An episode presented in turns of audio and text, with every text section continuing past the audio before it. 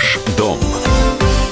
Здравствуйте, в студии Юрий Кораблев. Завершается 2019 год, а значит пора бы подводить итоги и делать прогнозы на будущее. Чего ждать покупателям и продавцам жилья. Весь год рынок недвижимости был на подъеме. Сделки заключались в большом количестве, цены росли, как на первичном, так и на вторичном рынке. Выросла стоимость так, что достигла рекордных значений. Так, средняя стоимость квадратного метра вторичного жилья в Москве достигла отметки в 200 тысяч рублей и стала самой высокой с 1991 года. Рекорды также установлены на рынках Петербурга, Подмосковья и Ленинградской области. В этом году рынок перешел на схему инвестиционного строительства.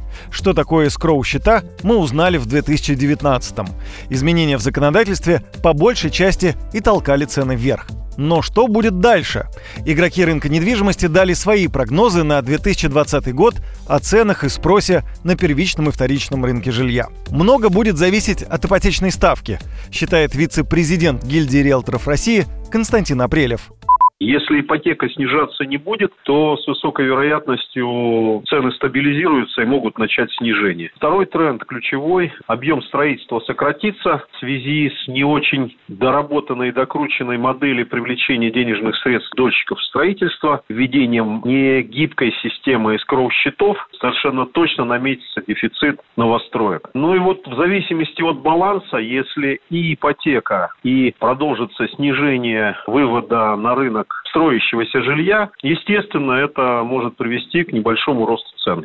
Сейчас на рынке фиксируется снижение спроса на покупку квартир как в новостройках, так и на вторичном рынке.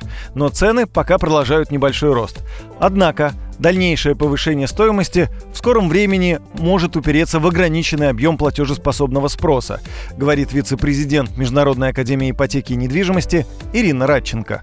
2020 год, если не будет никаких политических, экономических там кризисов, он будет достаточно стабильным для рынка недвижимости, потому что причин для резкого повышения спроса нет. У нас э, доходы граждан, в общем-то, стагнируют, не растут, и расти, собственно, при нынешней такой политике экономической, в общем-то, неоткуда.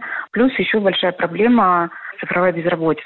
С приходом а, цифровой эпохи у нас многие профессии вообще окажутся невостребованными, поэтому людям будет сложнее сохранять э, свои доходы на тех местах, где они работают.